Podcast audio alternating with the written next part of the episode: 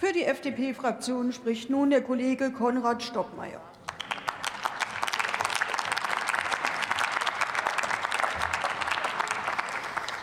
Sehr geehrte Frau Präsidentin, geehrte Kolleginnen und Kollegen! Die Ampel beweist mit diesem Gesetz zu Füllstandsvorgaben für, Gas, für Gasspeicheranlagen, so heißt das Wort, Handlungsfähigkeit.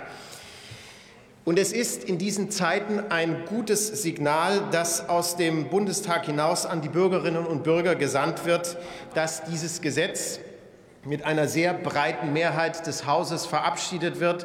Und in diesem Sinne darf ich von Seiten der Freien Demokraten, der CDU-CSU-Fraktion und auch der Fraktion der Linken für die Zusammenarbeit an dieser Stelle explizit danken.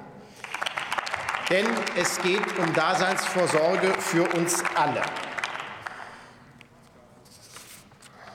Und wer da mal wieder nicht mitmacht, spricht für sich. Mehr will ich dazu auch gar nicht sagen.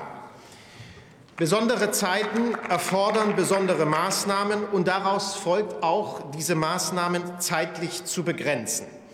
Das gilt nicht nur für die Maßnahmen, mit denen die Ampelkoalition in dieser Woche abermals schnell auf steigende Energiepreise reagiert hat. Es gilt auch für dieses Gesetz.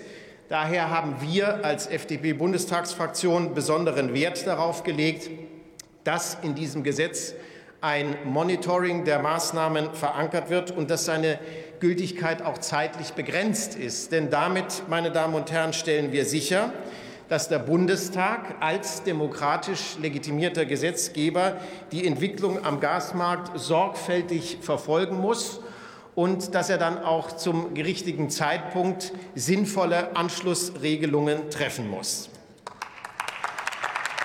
In den letzten Tagen war zu lesen, dass in Brüssel die deutschen Aktivitäten in der Gasversorgung von Russland unabhängig zu werden, verhalten aufgenommen werden. Es gibt Überlegungen, solche Aktivitäten eben auch zu den Gasspeicherfragen auf EU-Ebene zu bündeln, um auch einen Überbietungswettbewerb der Mitgliedstaaten bei der Suche nach nicht russischen Lieferanten zu verhindern und dazu möchte ich nicht nur als Energie, sondern als überzeugter Europapolitiker Folgendes anmerken. Wir begrüßen den Deal, der sich da zwischen der EU und den USA abzeichnet.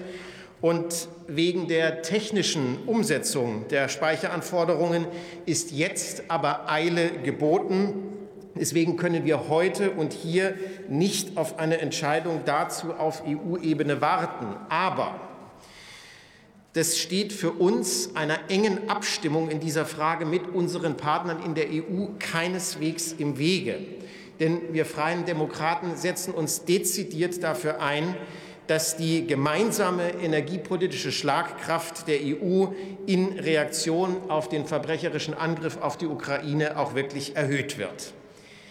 Denn so sehr Putins Angriff auf die Ukraine ein Angriff auf das freiheitliche westliche Gesellschaftsmodell ist, so sehr stehen wir mit unseren Partnern zusammen, um es zu verteidigen.